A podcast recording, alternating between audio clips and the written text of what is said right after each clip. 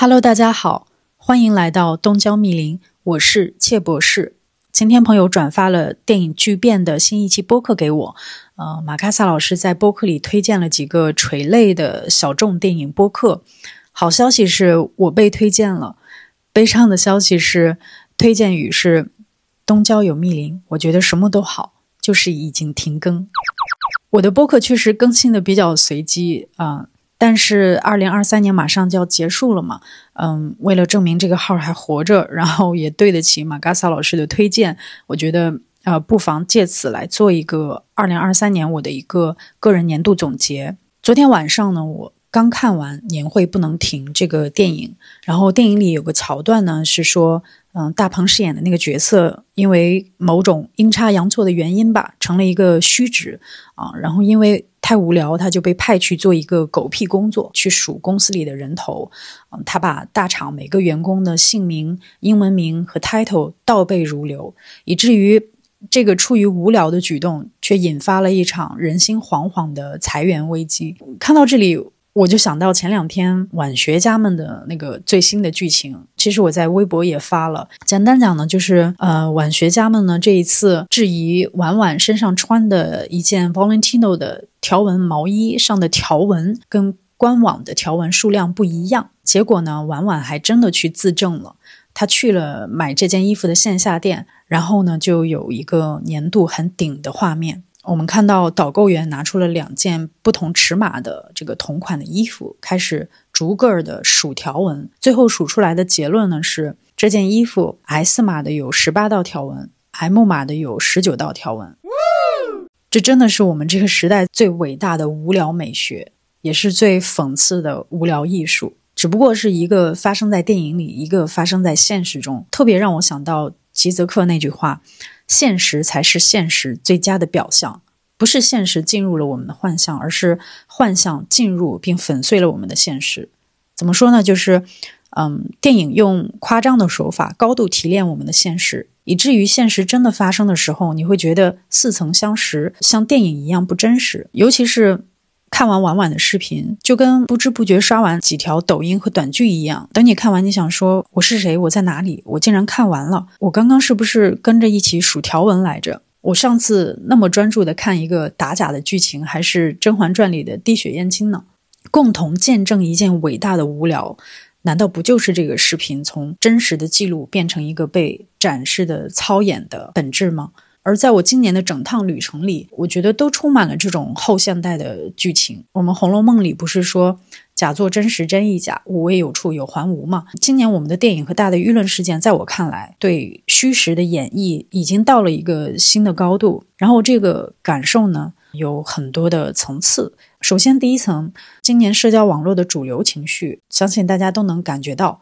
啊，怀疑一切，质疑一切。陈思诚让人怀疑婚姻，鹦鹉杀让人怀疑网恋，孤注一掷让人警惕电诈，然后热搜告诉你，媒体为了流量不择手段，只能靠人们的道德感化。现实里就更不用说了，今年好多热点新闻其实都是一场大型的打假活动啊，缅北诈骗啊，日本核污水啊，五月天假唱啊。还有什么江西彩民花十万买彩票中两亿这样的质疑性的新闻出来？当然有很多质疑是有意义的，只是说你要说它是因为某种原力的觉醒，那倒还不至于。普通老百姓没有一些知识分子想的那么的科幻，因为你怎么可能去渴望一个你没有见过的东西呢？老百姓的渴望更多是出于人类本能，是对安全和秩序的渴望。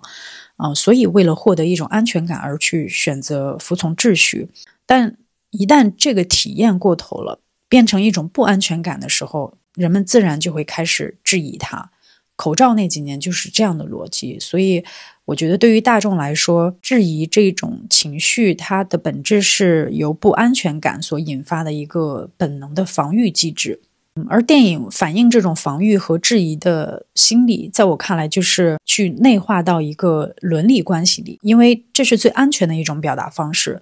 嗯，你可以质疑爱情，质疑婚姻，质疑父权，质疑父爱，把父爱打翻在愤怒的海上。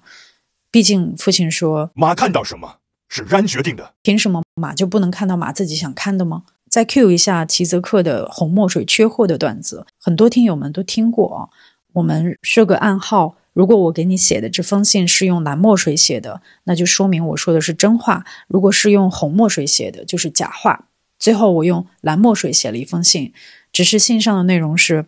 我一切都好，唯一就是红墨水缺货。转换成现实的语境就是，当我们想要质疑一切的时候。我们发现，我们就没有拥有过可以写下这种质疑的墨水，所以我们就只能就地取材，把蓝墨水变成一种编码，一种自我指涉。仔细想想，上海万圣节的 cosplay 不也是吗？就有些东西你没法表达，但你利用现有的材料去制造了一个编码，然后大家心领意会就行了。嗯，是真是假自行体会。但如果你掌握不了这个编码，狂欢呢，就有可能变成一种发疯和精神系统的崩溃。比如说，像《河边的错误》里的马哲，他的精神错乱就是编码解码失败的结果。在我看来，案子本身是一个普通的连环杀人案，疯子是凶手，其实这些都很明了。等于说，啊，马哲作为一个警察、一个侦探形象，一开始用蓝墨水写字写得好好的。但是他想不通的是，死者之间的相关性嘛？不管是被压抑的性癖，还是不匹配的爱情等等，死者唯一的共同点可能就是他们跟别人不一样，但是他们却被认为是一种错误。马哲的崩溃就产生在他想要重新理清楚什么叫错误，这个对错误的定义本身是不是错误的？但是他怎么都写不出来，因为他根本不曾拥有过书写“正确”两个字的语言。嗯，他不，他不像可以写那个红墨水缺货的那个人那么圆滑，有自我指涉的能力。马哲这个人很轴，那个关于三等功记忆的错乱，其实就体现了这种编码能力的失败。这个片子的悲剧性，就是一个尝试去挖掘真实的人，就算挖掘到了真实，他也没有办法用现有的理性体系去定义这种真实，所以就只能内化成一种噩梦般的疯子式的体验，来将真实非理性化。河边的错误，疯子杀害错误的人，包括马哲的孩子有没有遗传到基因缺陷？这个开放式的结局，我觉得跟封神父子自相残杀是有一些相像的，都是一种真正生产错误的系统没有被书写，没有被识别，然后这种压抑没有办法得到释放，最终伤害的矛头指向了自身，这样的一个情形，一个局面。到这里就进入到今天的主题感受的第二个层次了，就是质疑一切走向了另外一个极端，变成了普通人之间相互质疑、相互为难的局面，而真正的真实却在中间塌陷了。仔细想想，嗯，人跟人之间的割裂，在今年的舆论氛围里特别的明显。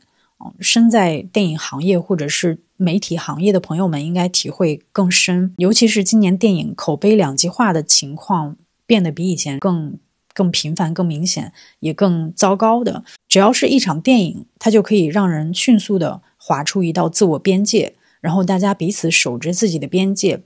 发起了一场边界内外的较量，导致呃聊电影的人根本没有在聊电影，只是在。证明自己看到的才是真实的，而实际上，在一个真实塌陷的时代，每个人看到的真实根本不一样。我们的电影市场可以理解为就是长期红墨水缺货，然后这个市场养成的一个创作氛围，就是我们去放大了我们的编码的能力。我们表达一种真实性的常见的手法，往往是越假越好。就像年会不能停，它用一种春晚式的年会式的效果去代偿我们现实中。的那种失落啊，现实必须要被编码成一个超现实的狂欢，观众才可以安全的享用。如果真的按照现实拍，那今年的片子里，大家可以试试看王冰导演的《青春》，今年入围戛纳电影节的一部中国纪录片，就知道了，那是另外一种感受，看你想不想接近那样的真实。啊，的确，在今年可能因为现实太荒诞，然后电影太意淫，真的有的时候你想要看一个真实又有审美价值的故事，还往往只能去在这种非虚构写作的这种形式里面去找。比如说，我今年非常喜欢的一篇非虚构的文章，叫《被两地驱逐的人》，应该有些听友是看过的，我觉得写的特别的好。我觉得他的张力可能电影都不一定能拍得出来。说到这个，我还想到前段时间正面链接报道北大暴力案的那个事情，那篇报道也是一篇好的报道，它有很强的公共价值。但是，嗯，文章第一次发出来的时候就被投诉下架了嘛？因为报道里的一个受访者投诉说，嗯，记者在没有得到自己许可的情况下使用了自己的真名，嗯，应该是给他带来了很大的一个现实的侵扰和隐患吧。他认为自己的匿名权没有得到保障。嗯，其实这个事事件里面，我觉得也充满了这种真和假的主题。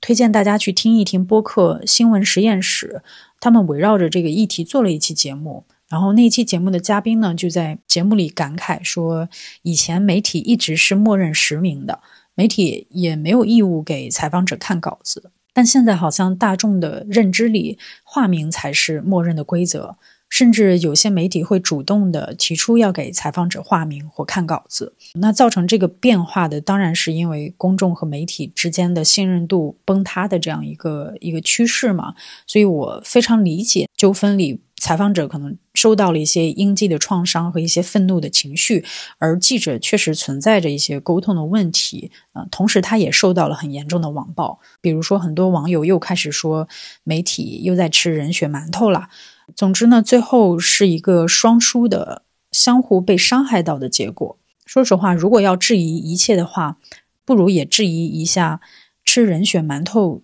这几个字在过去社交网络的一个散布的轨迹。它当然会在伸张正义的地方出现，但因为短小精悍的网络用语太容易被掌握了，它也可能会被利用、被操弄。一个网络用语掀起的风暴，在现在可是一件非常容易的事情，尤其是一些重大事故报道的时候。吃人血馒头这个词好像会更频繁的出现，导致一些呃严肃报道面对的困难也更多重了。这背后有没有神秘的力量，咱也不知道。毕竟还是那句话，马看到什么是人决定的，对吧？我们是马。那些让人产生快感的话语，有时候你以为它是属于你自己的，但也有可能是别人给你的。就好像现在很多。女性剧的主题嘛，嗯，说的也没错，不谈恋爱只搞事业，甚至你恋爱多了也会觉得你有点不务正业。毕竟以前的叙事是男人的奋斗史，现在是女性也可以通过自己的努力实现阶级跨越。但这并不意味着电视剧外面那些没有实现人生翻转的女性是因为她们自己不够努力，有一些结构性的问题才是根深蒂固的问题。可是。呃，如果你的目光被过多的引导向一些情绪化的网络用语，那这个结构性的问题就被规避了。还有什么去父母化这种词，我觉得真的是要警惕了。这种感受的第三个层次，就是一个新的叙事产生，大众拥有更多的主动权来主导自己的叙事走向，让自己期待的故事成为现实。比如李佳琦的事和东方甄选的事，首先他们也代表了一种关系的脆弱性。所谓的卖家和买家之间的关系，其实是一个大家彼此达成默契的一个剧本，大家在这里面各司其职，各取所需就行了。但是，一旦有人做出了不符合他人设的行为，这个剧本就可能翻车。那在东方甄选的这个事件里，董宇辉很幸运的代表了一个老百姓所喜闻乐见的好人有好报，努力就有回报的原型。也正因为董宇辉在这个事件里，无论是实力还是应对都无可指摘，所以他符合并值得这样一个好人有好报的期待。他也被推到这样的情绪高点，代替我们普通人完成了阶级跨越。我觉得他像是一种被回应的快感。我们知道过去有太多的事情是没有结果的，大家在董宇辉身上好像共同体验了那种应得的回报的感受。大家需要这样的力量，所以在这个。供求的关系生意生意里，大众的话语权就体现在了通过取关影响新东方的股价，然后新东方的股票曲线就是这件事的剧情弧光。但另一方面，嗯，虽然董宇辉看上去是受益者，是被支持的人，但是在这样一个脆弱的关系里，你也会觉得好像没有什么是绝对安全的。董宇辉很聪明，他在很多采访里也表达过自己的一种惶恐。他不断的自己给自己祛魅，这可能也正是他被喜欢的地方。他有忧患意识和我们常说的自知之明，可能也是对这种并不完全属于自己一个人的叙事的一种警示吧、警醒吧。所以昨天看完《年会不能停》，哎，这是我第三次 Q 这个电影了。它非常应景，跟新东方的这个事情简直非常应景。有一场戏就是大鹏和董事长在室外。其实本来他们就是一个普通的寒暄，因为他们以前在一个厂子里待过。然后这个时候呢，有一辆车打开了车前灯，刚好把两个人在室外谈话的身影投射到了墙上，形成了一种皮影戏的效果。然后室内的人呢，就是这些大厂的员工们，包括一些小领导们，看到了这出皮影戏，看到两个人就误以为两个人有很亲密的肢体语言。然后呢，他们就纷纷觉得，原来这个大鹏跟董事长关系这么好，这个人的背景真的很不一般。我觉得这里就是一个不经意的借用了电影本体的一个手法，去讽刺了人们对于对于普通人阶级跨越或者是身份逆袭的臆想，或者是呃想象的投射。虽然他在电影里是一个很中国喜剧式的一个喜剧桥段，但是放在我们的这个议题里，还还挺应景的。不知道大家有没有看过《五月十二月》这部电影？它是托德·海因斯导演今年的一部电影。如果要列我的年度十佳的话，啊，这部电影一定是会入选的，这是必然的，因为它符合我今今年的主题感受。在我看来，它就是一个想象真实、模仿真实和操控真实的故事。它用一种古典的手法，反映了跟刚刚年会不能停那个桥段类似的人类对叙事的一种迷恋，甚至自恋。的这样一个主题，这个电影呢是根据一个真实的新闻事件改编，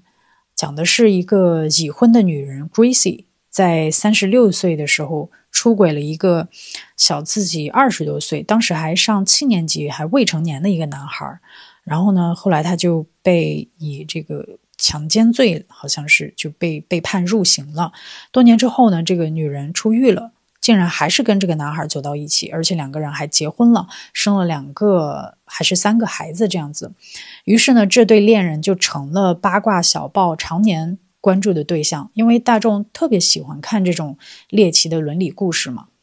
在《五月十二月》这部电影中，Gracie 由朱利安·摩尔饰演，而娜塔莉·波特曼她演的是一个打算把 Gracie 的故事拍成肥皂剧的女演员，叫 Elizabeth。她要饰演 Gracie 这个人。因此呢，他就跟这对夫妇打好招呼，说要跟他们一起生活一段时间，这样他觉得他才能更好的去理解这个角色，去诠释这个角色。我们知道，娜塔莉·波特曼在《黑天鹅》里就演了一个为演好黑天鹅而成为了黑天鹅本鹅的故事，也可以说是把表演艺术里的体验派发挥到极致的一个角色。因为体验派的核心就是你要把自我和你饰演的角色融为一体，要忘我嘛。在五月十二月里，Elizabeth 也在尝试用这样的方法，就来进入他想要诠释的这个角色的内心世界。所以他在采风的同时，也采访了相关的人。他想要从不同的视角去回顾，去更深入的理解 Gracie 的这段不伦恋。他会从肢体上去模仿 Gracie 的。外貌、谈吐，甚至去感受 Gracie 的欲望。她后来跟 Gracie 的男友，也就是这段不伦恋的男主发生了关系，相当于是从一个性的层面，用一个掠夺式的手段去去复制、去模仿、去感知 Gracie 的欲望。但是其实对他来说，真正难以理解的是，这到底是一个怎么样的情感关系，促使 Gracie 投入到这种疯狂的有为。传统人伦的浪漫关系的心理动机是什么？Gracie 是一个非常擅长语言操控和心理掌控的女人，所以在这个问题上，她总是让 Elizabeth 有一点捉摸不透。直到 Elizabeth 采访到了 Gracie 和她的前夫的儿子，然后对方告诉她了一个秘密，说小的时候呢，他看过他妈妈的日记，他妈妈在很小的时候被他的兄弟强奸过。他儿子的这个说法其实是在暗示 Gracie。的童年创伤造成了他对亲密关系的一种扭曲的心理。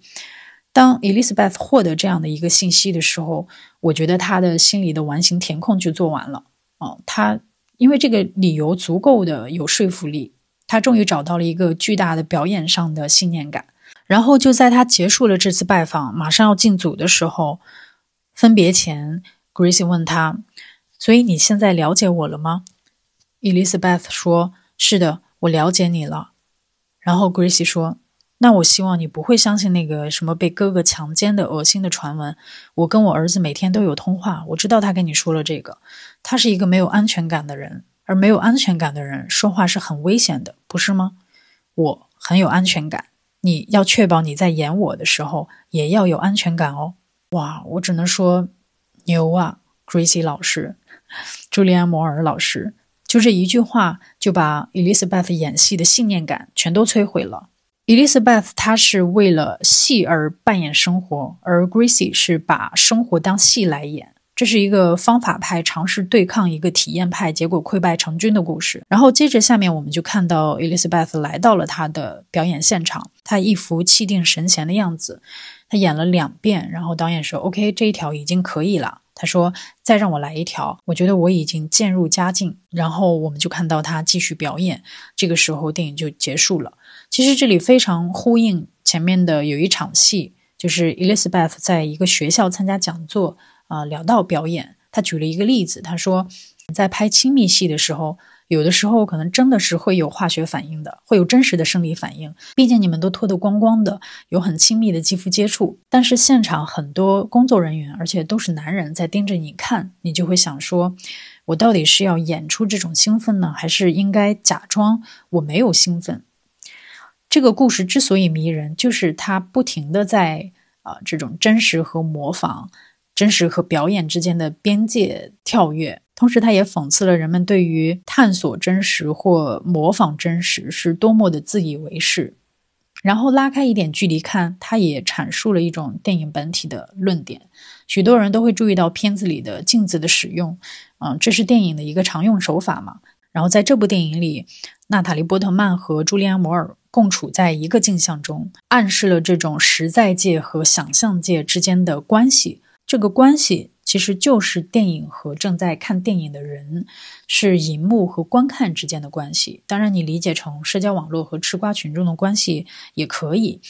因为最后，Elizabeth 在摄影机面前表演，那个时候他对 Gracie 的那种曾经的窥隐欲，就转移到了观众对他的窥隐欲上，他成了新的被解读的客体。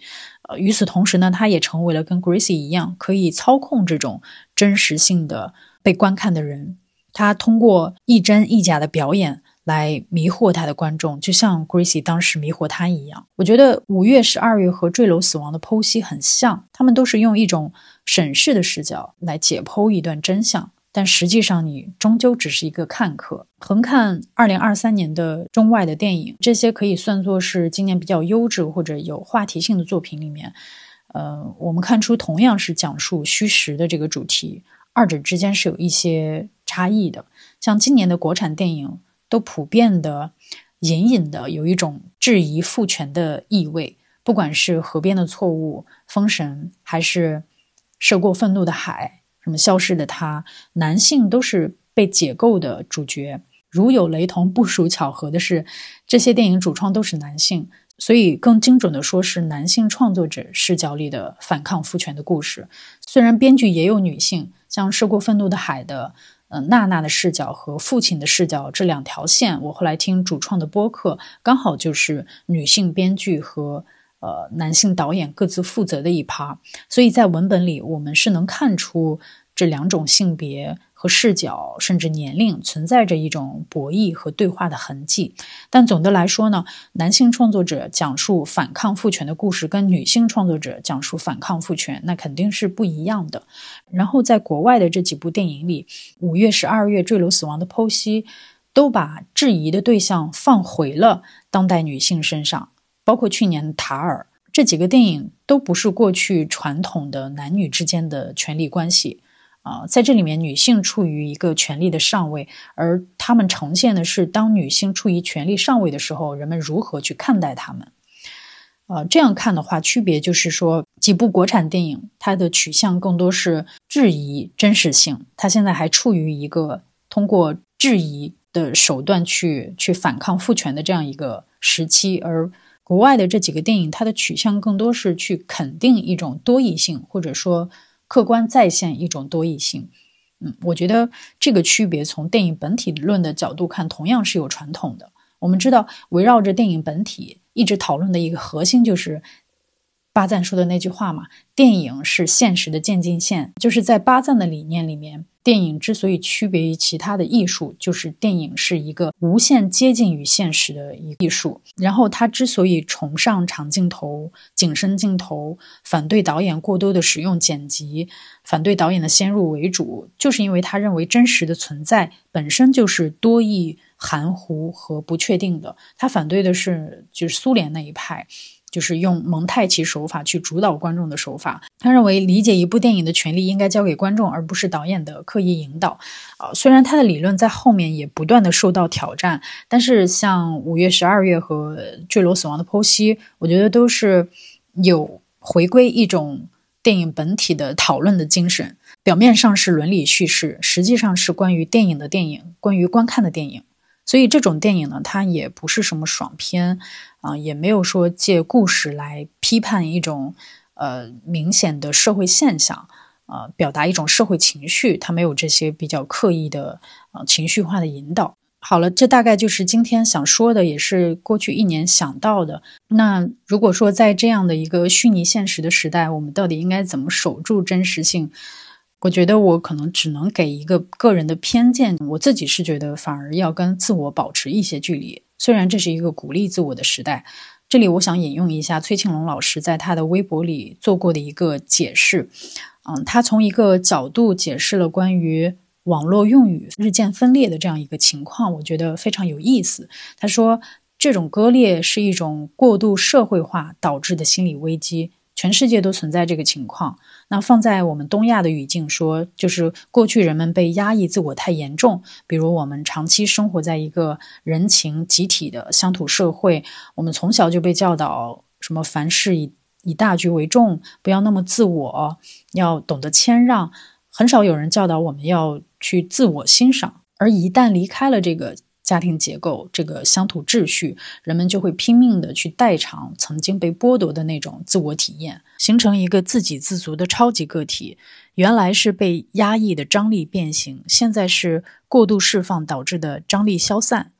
所以现在的舆论环境是一个非常强调自我维护、自我肯定的环境。那当人们过度的去维护自我，就可能会失去对客观和真实的敬畏。我觉得确立自我跟与自我保持距离并不冲突。自我它是从没有规则、